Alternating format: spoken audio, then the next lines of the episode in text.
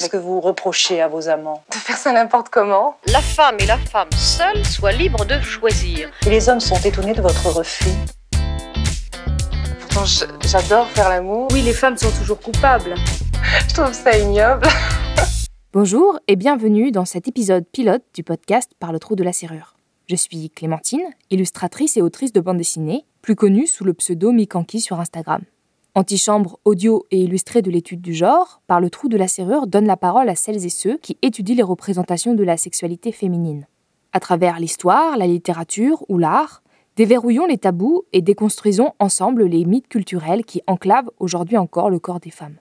En septembre 2020, je rendais mon mémoire de fin d'études sur la représentation de la sexualité féminine dans les fabliaux du XIIIe siècle. Si vous n'avez jamais entendu parler de ce genre littéraire du Moyen Âge, c'est tout à fait normal, puisque l'on étudie très rarement ces textes à l'école. Les fabliaux étant de courts contes à visée comique, souvent érotiques. Dans mon étude de ces textes, j'ai pu voir comment la sexualité des femmes était mise en scène par les hommes pour générer le rire du public, et comment les agressions sexuelles y sont un motif comique récurrent.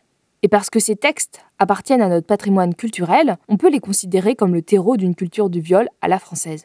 En écrivant ce mémoire, j'ai appris beaucoup de choses passionnantes, mais surtout révoltantes. Autant de connaissances que j'ai envie de partager avec vous. Avec le podcast Par le trou de la serrure, j'ai envie de dépasser le mémoire papier, d'élargir mes horizons et de parler au plus grand nombre de la question de la sexualité des femmes. Moi, j'ai étudié une toute petite parcelle de cette histoire de la sexualité. C'est pour ça que j'ai à cœur de créer un podcast qui donnera la parole à celles et ceux qui étudient cette sexualité féminine et sa représentation à travers l'histoire, la littérature et les arts. L'émission prendra donc la forme de discussion avec un ou une spécialiste de la question, et puis je me laisserai parfois la liberté d'analyser dans des épisodes bonus des œuvres littéraires et picturales en s'appuyant sur l'étude du genre. Et si j'ai autant eu envie de vous partager ces connaissances et découvertes autour de la sexualité des femmes, c'est qu'elles sont de véritables clés de lecture pour comprendre notre actualité. La pop culture, les séries, les films, les romans, la chanson française sont aujourd'hui les héritiers d'une culture qui traverse les époques. Comment se fait-il que le corps de la femme soit autant un sujet comique encore aujourd'hui? Pourquoi la virginité est à ce point une obsession dans les séries télé? Pourquoi la sexualité des femmes âgées est à ce point niée dans les fictions?